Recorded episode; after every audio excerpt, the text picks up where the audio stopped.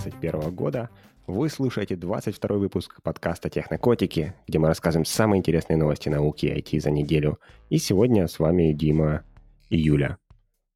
Юля, открывай Новый год своей новостью.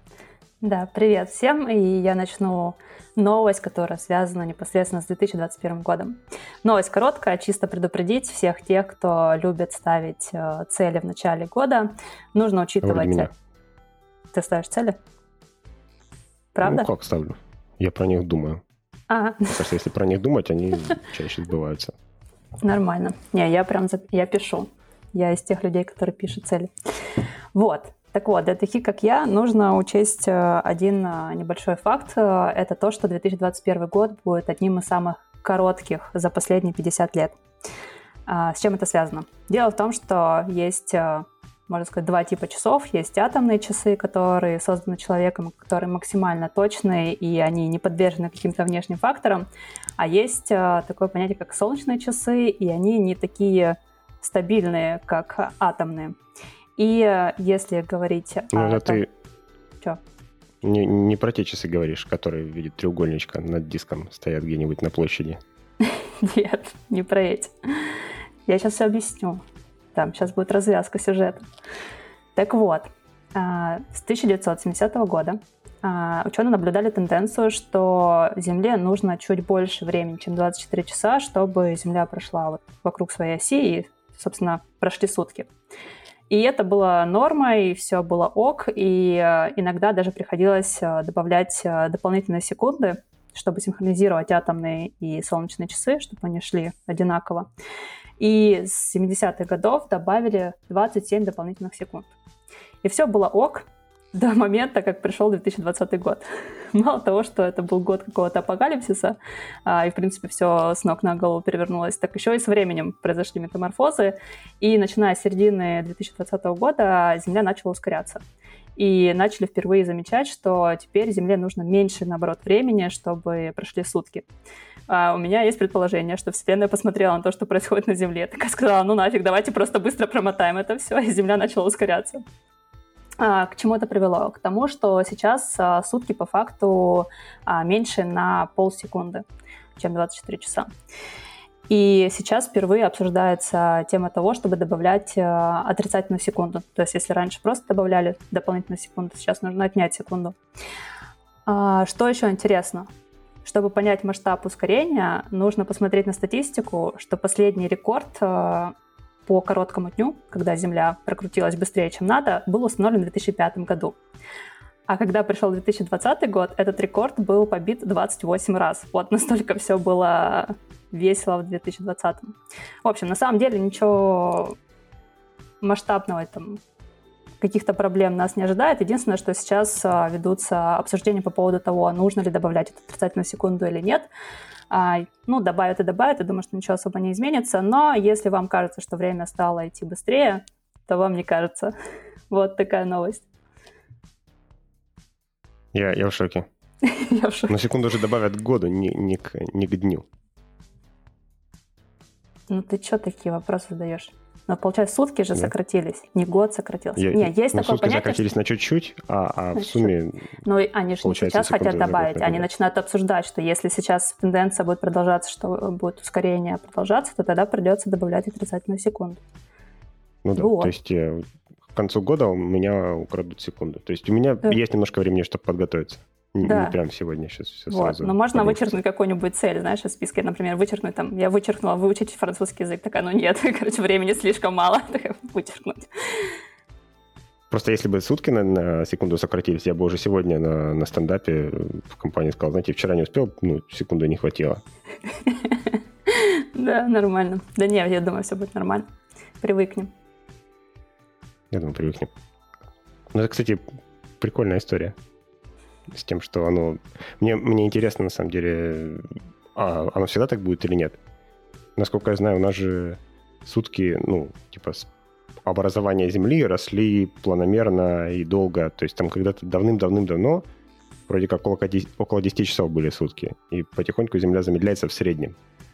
То есть это такой временный эффект или, или что-то случилось? У нас же есть Луна, которая нас замедляет, да? Ты же знаешь, что у нас Луна тормозит? Луна тормоз. Луна тормоз. Я слышала вообще про другое. Я слышала про то, что у нас идет, э, сокращается орбита. То есть э, Солнце притягивает Землю, и становится все меньше и меньше времени, когда она обращается вокруг э, Солнца.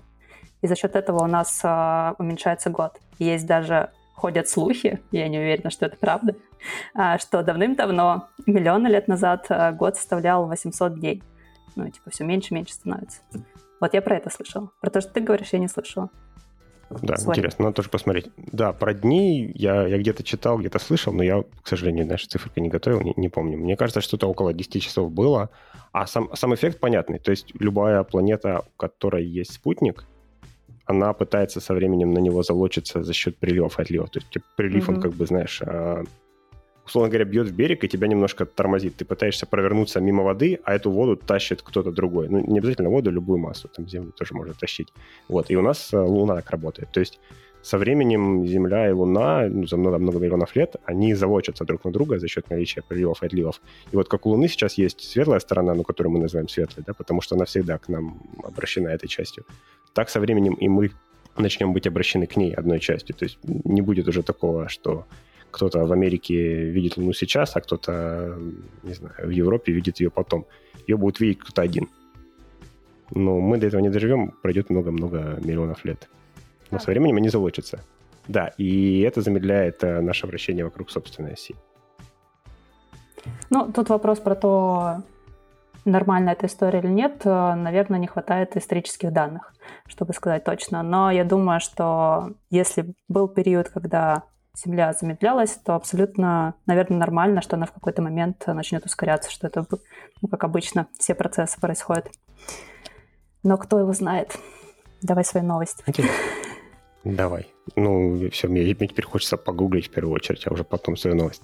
Хорошо, новость. Сначала, сначала вопрос тебе задам. Ты, ты же не куришь? Нет. А кальян? Грешила. Виновна. Вот, да? Но в этом году еще нет. Не-не. Хорошо. А как бы ты стала относиться к кальяну, если бы ты узнала, что было исследование, которое нашло в курении кальяна огромное количество вредных эффектов, которые сильно превышают по вреду табак? Мне кажется, я уже где-то это слышала. Ты хочешь мне новость рассказать? А, а, если бы, а если бы я тебе сказал, что это исследование спонсировали табачные компании? Которые сигареты продают именно? Да. А, ну, вообще история старая, как мир. Ну, ну да, я кто, сейчас кто платил, тот и выиграл. Угу. Гипотетическую историю придумаю, а новость будет немножко про другое. Новость э, про, про, про еду будет. Но, но похоже. Давай. Вот. Ну и в целом, можно ли верить этим чертовым ученым. В общем, а, а можно ли верить ученым? А, на этот вопрос решили ответить, как всегда, ученые. Ну, почему бы и нет?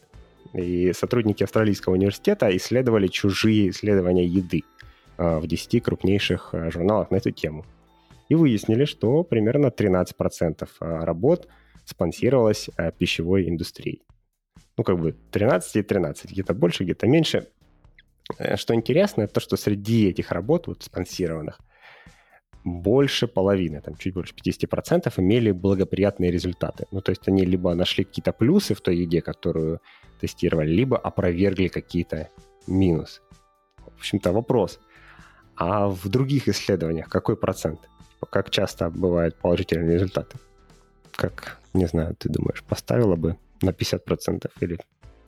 Mm, ну, наверное, да? Удиви меня. Ну, ну, в общем, нет. А, в остальных работах положительных, ну, таких благоприятных, скажем, результатов 10%. Короче, Бросим ученые продажные. Ну, такой, в общем, сложный вопрос. Не, не обязательно. Во-первых, а, давно известен факт а, того, что как бы неинтересные результаты, их реже публикуют, независимо от того, проплаченные они или не проплачены. Просто есть такая штука, publication bias.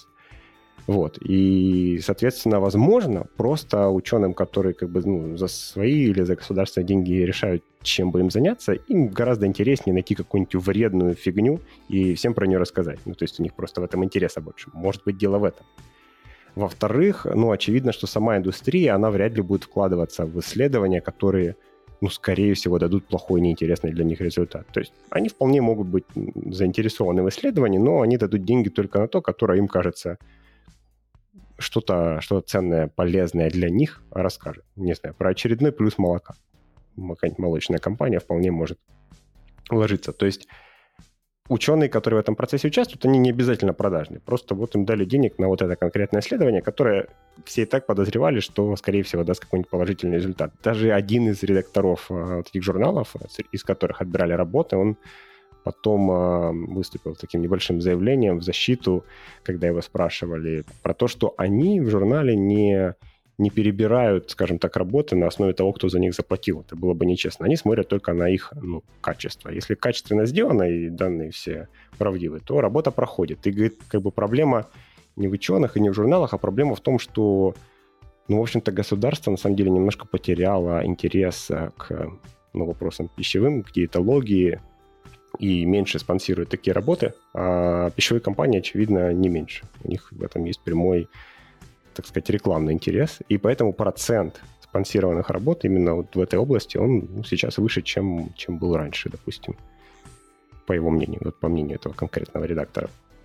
В общем, пожаловался на то, что правительство мало денег дает, как обычно, ну, типичный ученый.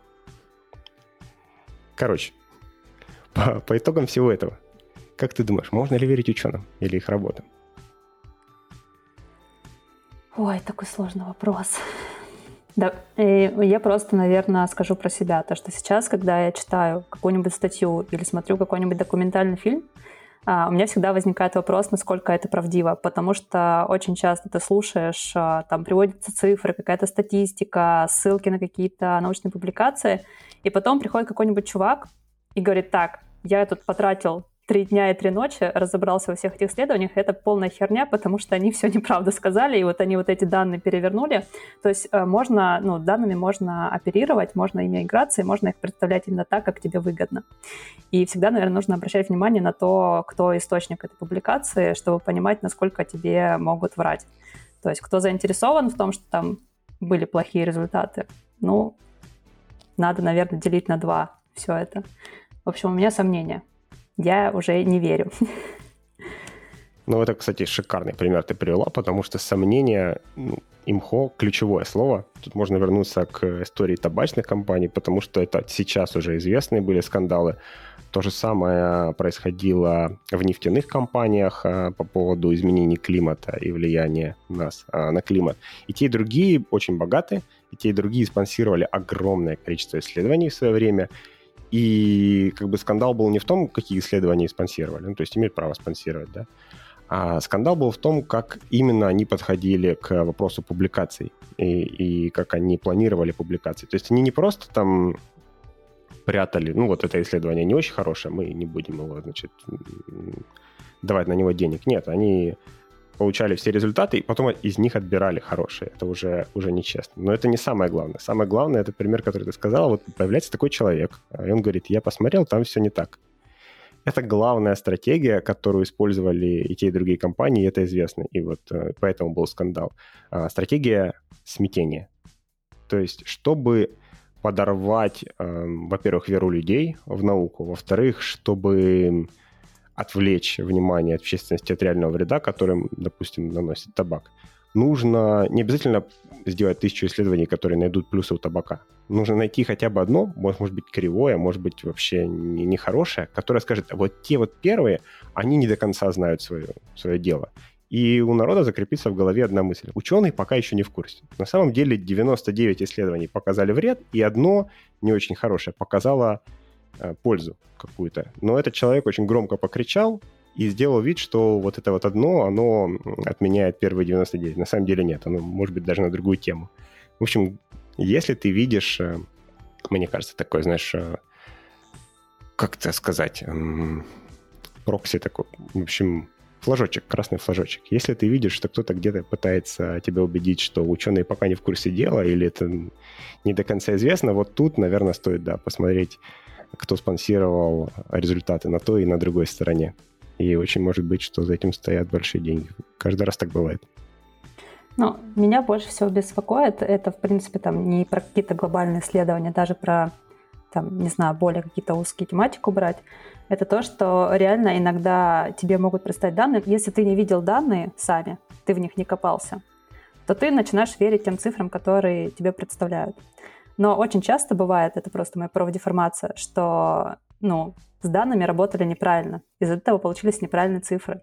И то, что ты видишь, это просто, там, может человек быть уверен в том, что он дает объективные результаты, но он просто неправильно обращался с этими данными. И все.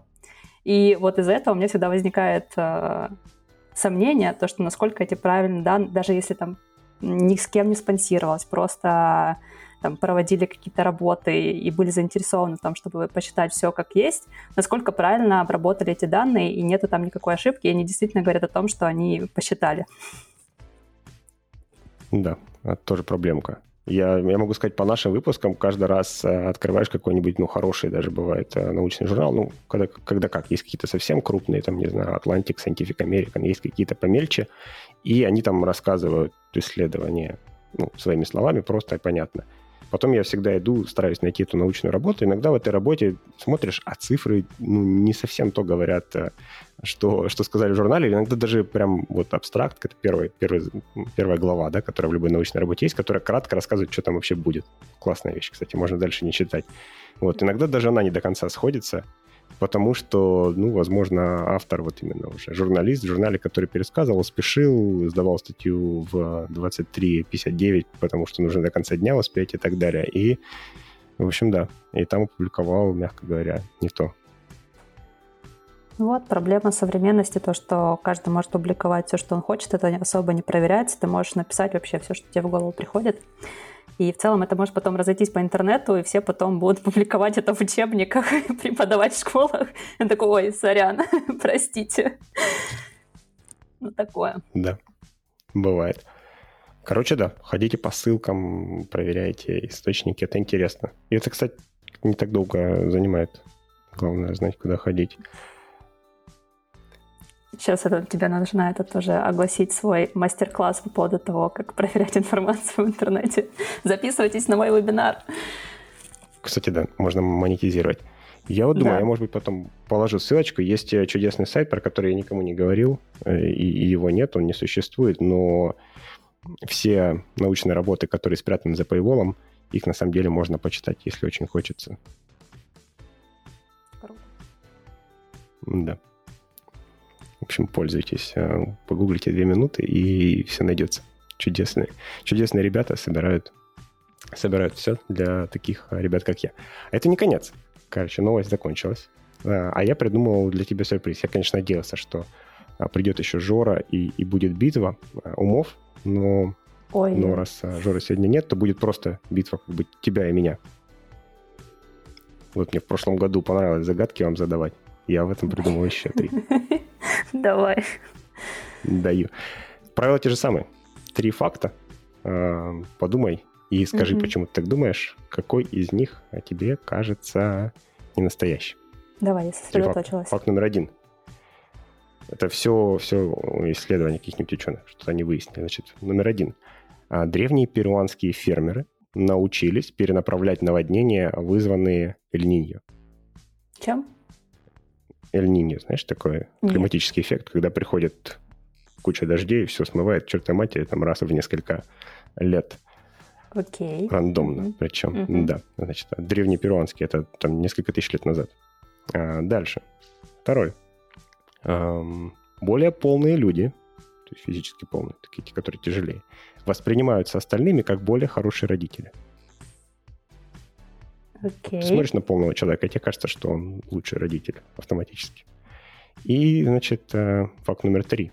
Органическое производство мяса и птицы позволяет сократить выбросы СО2 на 10%. Так. Ну, первую новость я сразу отмету. Ну, точнее, а, мне же нужно выбрать похоже одну... Правду, да? да, похоже на правду. Но мне кажется, ты... Тебе нужно выбрать одну не похожую. Угу. Не похоже.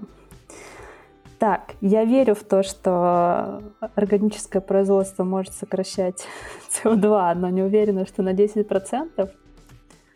И вторая новость, ну, как бы... Ладно, я хочу верить э, в светлое будущее, поэтому я выберу второе. Вторая неправда. Вторая неправда. Ну ладно, поехали. Не-не-не, не-не, еще Что, это еще не все? Просто поехали по пунктам. Нет, значит, первый, а, про а. перуанских фермеров. Это да. В общем, долго было известно, что у них есть каналы, и их там внимательно изучали, пытались понять, что как. Думали вначале, что как у римлян, просто речку там как-то, знаешь, перенаправляли, чтобы побольше оросить. Но нет, оказалось, они вот действительно ждут эль который непредсказуемый, кстати. У него не регулярный цикл. Может быть, раз в 6 лет, может быть, раз в 20 приходит огромное наводнение, все заливает чертой матери. В общем, перуанцы готовились к этому, сидели, ждали, у них были заранее прокопаны каналы на этот случай, и они их потом а, некоторые перекрывали в зависимости от того, сколько воды пришло, судя по всему, и затапливали какие-то кусочки своей земли. В общем, ждали, вот это... ждали наводнений и готовились. Вот 2000 это планирование. Назад. Молодцы. Да, неплохо. Второе. Более полные люди воспринимаются как более хорошие родители. Это вот эксперимент был такой. Просто показывали фотографии и просили какие-то качества указать. Ну, мол, как вы думаете, этот человек там легко раздражается на ребенка или нет? Ну, такие вопросики простые. И, в общем, да. А, если ты видишь полного человека, тебе автоматически кажется, что он лучший папа или мама. А вот эти вот все тощие, накачанные, вот эти вот все, а, наверняка сволочи. Ну и дальше про органическое производство мяса и птицы. Тут, к сожалению, как, как мне хотелось бы верить, а, все на самом деле не так. Выяснилось, посчитали общее количество выбросов, то есть э, неорганическое это что? Это означает, что там, возможно, не будет какое-то питание неорганическое, да, там какая-нибудь фабрика им что до этого готовила, там.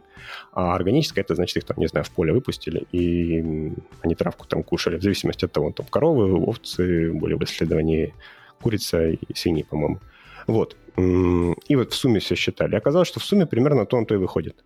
А, да, для неорганического производства там больше кормов производят и выбрасывают что-то в атмосферу, но зато потом они на этом всем быстро растут и как бы экономят вот эти вот выбросы. А коровки, которые пасутся в поле, допустим, они растут дольше, пукают чаще и так далее. В общем, Выяснилось, что зависит там, конечно, от вида. Курица, по-моему, даже чуть-чуть хуже э, себя ведет э, органическая. А, на говядину чуть-чуть действительно меньше, но в среднем плюс-минус. Кроме того, для некоторых видов, вот те, которые требуют выпаса, у них еще за счет того, что там больше полей используется и так далее, нивелируется положительный эффект. Так что, если ты хочешь есть органическое мясо, тебе от этого, возможно, будет хорошо и приятно, но на глобальное потепление ты никак не повлияешь. Короче, растительное питание Форева. Все, ничего не изобретете вы. Грибочки. Да, грибочки наше все и бобовые, потому что, видишь, все уже извращаются, извращаются. Такие, ну, может быть, вот так вот можно курочку выращивать и скушать. Э? Нет, все, ну, мы еще вернемся к той прошлогодней новости про, про фабрики. Может быть, если мясо выращивать прям совсем без курочки, получится лучше. Есть шанс. Что поедим мясо, да? Ну да. Окей. Расстроил тебя. Ну так, чуть-чуть. Да не, я просто расстроилась, что можно было догадаться, что я повелась на эту историю. Да, ну, во-первых, кушайте салатик, а во-вторых, кушайте много, потому что более полные люди воспринимаются как лучшие родители. Да. Будем знать.